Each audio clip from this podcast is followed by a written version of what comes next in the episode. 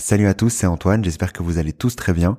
Au sommaire des news qui m'ont marqué cette semaine, tout d'abord le bilan mondial de l'ONU sur les émissions de gaz à effet de serre des différents pays depuis l'accord de Paris. Dans un second temps, on parlera de la sixième limite planétaire qui est dépassée, à savoir l'eau bleue. Et enfin, on parlera d'une nouvelle étude sur la consommation et la production de viande et à quel point une réduction de celle-ci pourrait nous permettre de limiter nos émissions de gaz à effet de serre.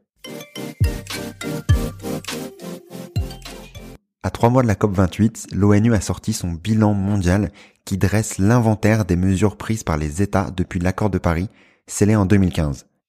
Le résultat est très clair, je cite, Le monde n'est pas sur la bonne voie pour atteindre les objectifs à long terme. Mais que faut-il donc retenir de ce rapport? Tout d'abord, les actions à mettre en place par les États.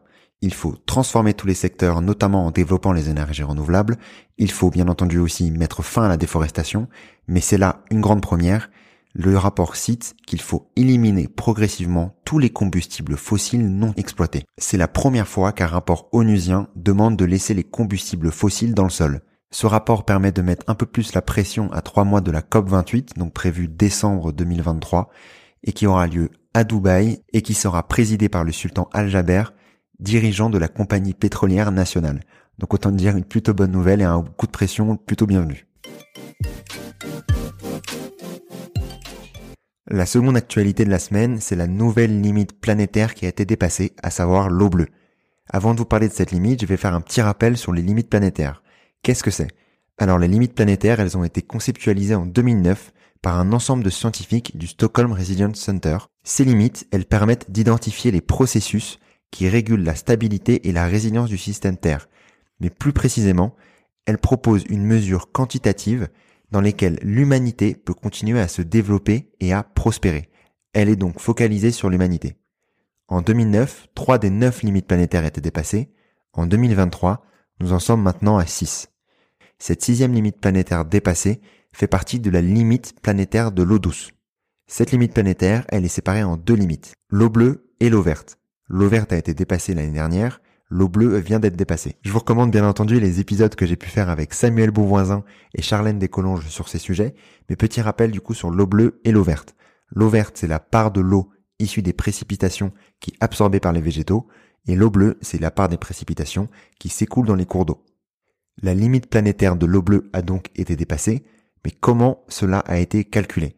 Pour évaluer le dépassement, les scientifiques ont comparé ces variations, donc à savoir les variations de l'eau bleue ici, avec la période pré-industrielle. Les écarts d'eau bleue atteignent près de 18% par rapport à la valeur de référence qui était elle de 10%. Un sujet que je vous propose de retrouver plus en détail dans un futur podcast. Je vous recommande de vous abonner pour pas louper cet échange.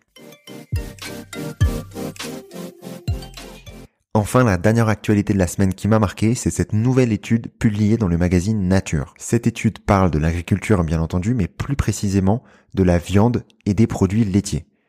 L'étude est claire, il est possible de réduire drastiquement les émissions de gaz à effet de serre agricoles, ainsi que la destruction des espaces naturels, donc notamment les forêts, en diminuant notamment de moitié la consommation de viande et de produits laitiers. Cette baisse qui devrait bien entendu être compensée par un ajout de substituts végétaux.